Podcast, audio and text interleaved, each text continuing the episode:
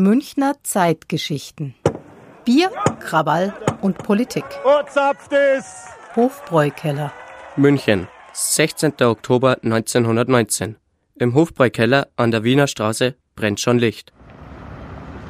Mei, schau hin, im Hofbräukeller ist heute eine Veranstaltung. Meint ihr, da soll man noch hinschauen?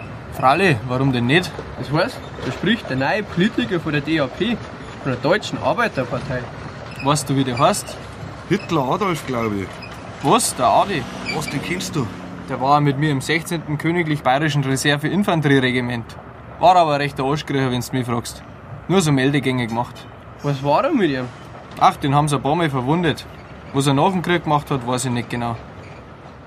Dr. Andreas Häusler leitet die Abteilung für Zeitgeschichte im Münchner Stadtarchiv. Nach dem Ende des Krieges ist er wieder in München gestrandet, war eigentlich noch Soldat und ist irgendjemand im militärischen Geheimdienst aufgefallen als durchaus begabt für, für eine Agententätigkeit. Und man hat ihn dann ausgebildet, um innerhalb äh, bestimmter politischer Gruppierungen Aufklärungsarbeit zu leisten und die Ohren zu spitzen und zu hören, was dort so gesprochen wird, ob dort eventuell irgendwelche staatsfeindlichen Agitationen ablaufen.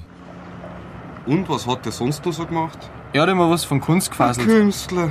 Ja, dass er nicht mehr künstlerisches Talent oder so schlummert. Aber gehört habe ich dann auch nichts mehr von ihm.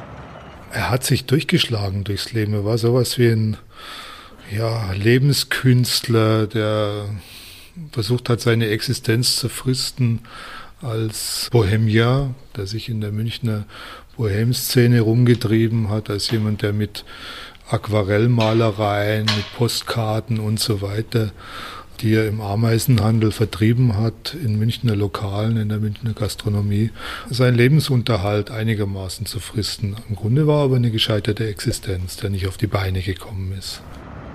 Dann schauen wir uns das doch gleich mal an, was der Dampfblader zum Sagen hat. Ja, auf geht's. Weil einen Durst habe ich auch, einen sauber. Nicht nur du. Alle drei gehen in den Hofbräukeller, um sich die Rede anzuhören.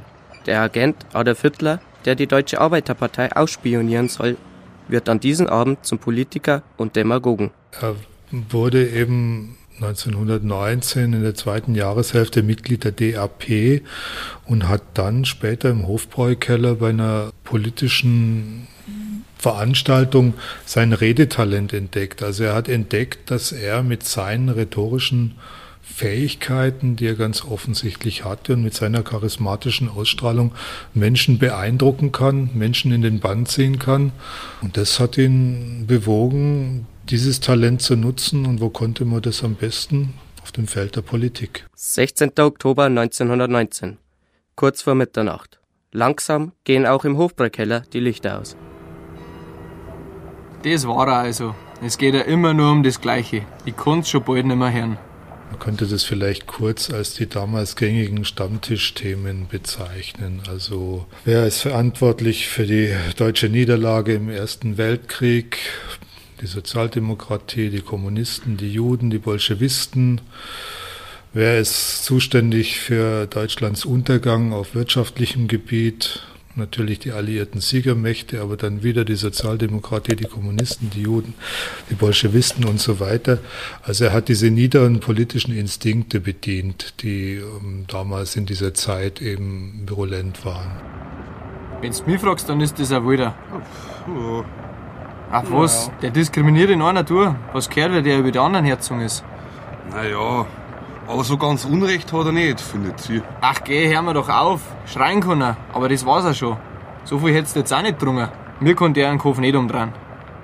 Warum kann jemand reden und der andere nicht? Ich denke, das ist eine natürliche Begabung, ein Talent, das ihm in die Wiege gelegt war und das er zu nutzen verstand und das er auch zu verfeinern und äh, zu optimieren verstand. Also er war sicher kein Mensch, der integrieren konnte oder der im Sinne von einer demokratischen Politik agitiert hätte, sondern jemand, der ausgegrenzt hat und diskreditiert hat und zugespitzt hat, pointiert hat und andere schlecht gemacht hat.